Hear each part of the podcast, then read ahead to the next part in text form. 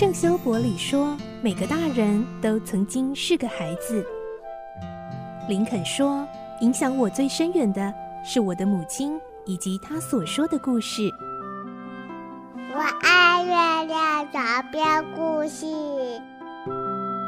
晚安，月亮床边故事。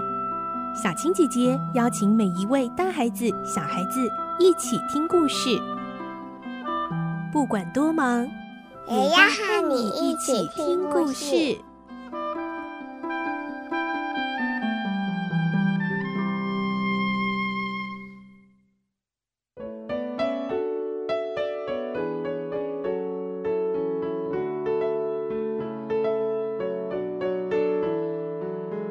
晚安，欢迎你和我们一起听故事。我是小青姐姐，我们继续来听双面人的故事。今天是第十二集，我们会听到罗平这次呢，乔装成一名律师，前往检察官的官邸。他说自己有检察官夫人遇害前所留下的文件，要交给检察官。来听今天的故事。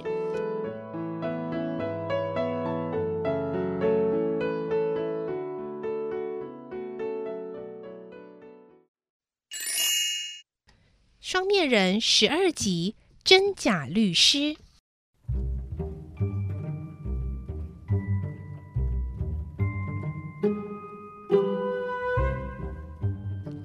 萨特检察官的宅邸坐落于一栋非常豪华的大厦二楼。一天早上，一位留着鬓毛、带着公事包的绅士前来求见。他没有乘坐电梯，而是直接走上二楼。他在门口停下来，很有礼貌地敲了敲门。一位男仆前来应门，绅士便取出自己的名片说：“请帮我转达萨拉特检察官，说我想见他，有事和他商量。”男仆接过名片，默默的引导绅士进入客厅。那是一间非常舒适宽敞的客厅。那位绅士很有礼貌的在沙发上坐下。并把公事包放在膝盖上，开始耐心的等待。突然传来一阵脚步声，他连忙站起来整理一下自己的领带，但走进来的却是另外一位中年男士，看起来有点像是书记官。他手中拿着那张名片，开口问：“你是约瑟夫·裴西里吗？我是这儿的秘书鲁贝特，请问有何贵事？”检察官夫人被杀之前，曾经来过我的办公室，将她的遗嘱和几样重要的东西交给我。现在夫人去世了，我当然必须把这些文件交给检察官，所以今天就特地前来求见。哦，有这回事啊！听说萨拉特夫人的律师是纳特先生啊，怎么会是你呢？哦，我知道。可是夫人的确是亲手把东西交给我的。无论如何，请你让我见见检察官吧。好吧。秘书鲁贝特露出了一副很困扰的表情。我进去通报一声，请你在此稍候一下。秘书打量了这位奇怪绅士几眼，才转身走回隔壁的房间。一会儿之后，年轻又干练的检察官走了出来。他大约只有三十四、三十五岁的模样，一见到律师，立刻露出微笑，说：“欢迎，听说你有事要找我。”“是的，我有非常重要的事情要告诉你。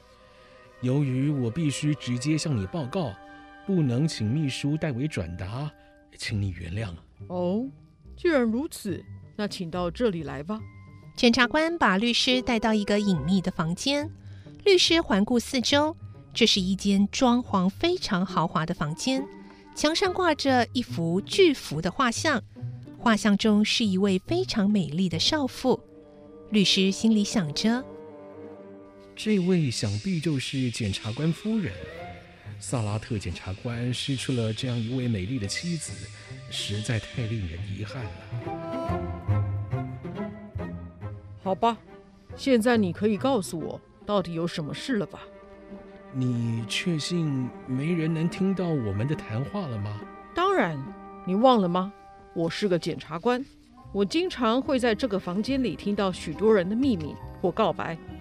这间房间的隔音设备非常好，所以我确信你在这里说的话不可能被其他人听到的。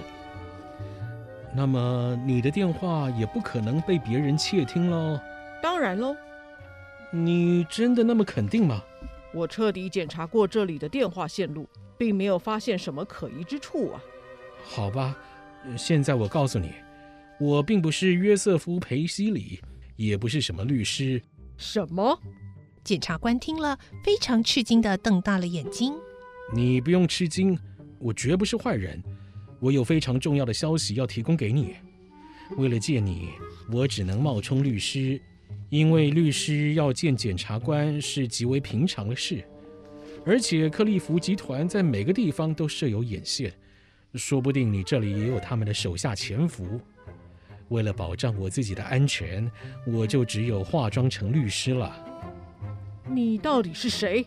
检察官突然站了起来，一只手还按在腰际的手枪上，准备一有什么状况就要拔枪。你不用紧张，也不需担心。刚才我不是说过了吗？我绝不是坏人，也绝不会伤害你。而且不久之后，你自然就会知道我是谁了。对了，我先请问你，前几天你是否接过一通从阿尔及利亚打来的长途电话呢？是啊，你怎么知道的？这你就不必问了。不过由此可知，你这里的电话确实被窃听了。什么？这？这怎么可能呢？你的电话被克利夫的人窃听了。检察官在惊讶之余，不知不觉地抬头望着自己妻子的画像。克利夫就是杀害妻子的仇人。想到这里，他的眼中流露出愤怒的神色。打电话给你的女人叫玛蒂莲。克利夫知道他要提供给你一份重要的情报之后，就命令我假扮成你的代理人去跟他会面。我从他那儿拿到了名单。这位绅士从公事包中取出一张纸片，这就是名单的手抄本。哦，那么名单的正本呢？啊，那是一张印有写字的纸片，当然也在我这儿。这么说来，你也是克利夫的一份子。你为什么要这么做呢？不，哎，你误会了，我用的是反间计。什么反间计？这、到底是怎么回事啊？这一些都不重要，现在也说不清楚。为了让你相信我的话，我把正本也带来了，你可以比较一下。说完，他从公事包中取出那份沾有血渍的名单。检察官接过名单，仔细对照了一下。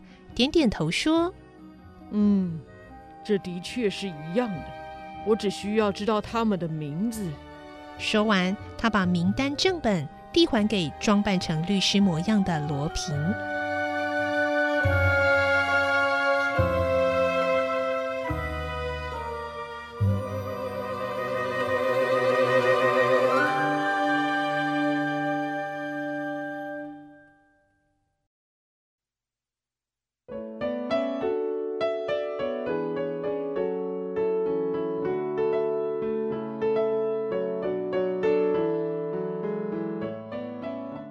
今天的故事就先听到这里了，下个星期再继续来听双面人的故事。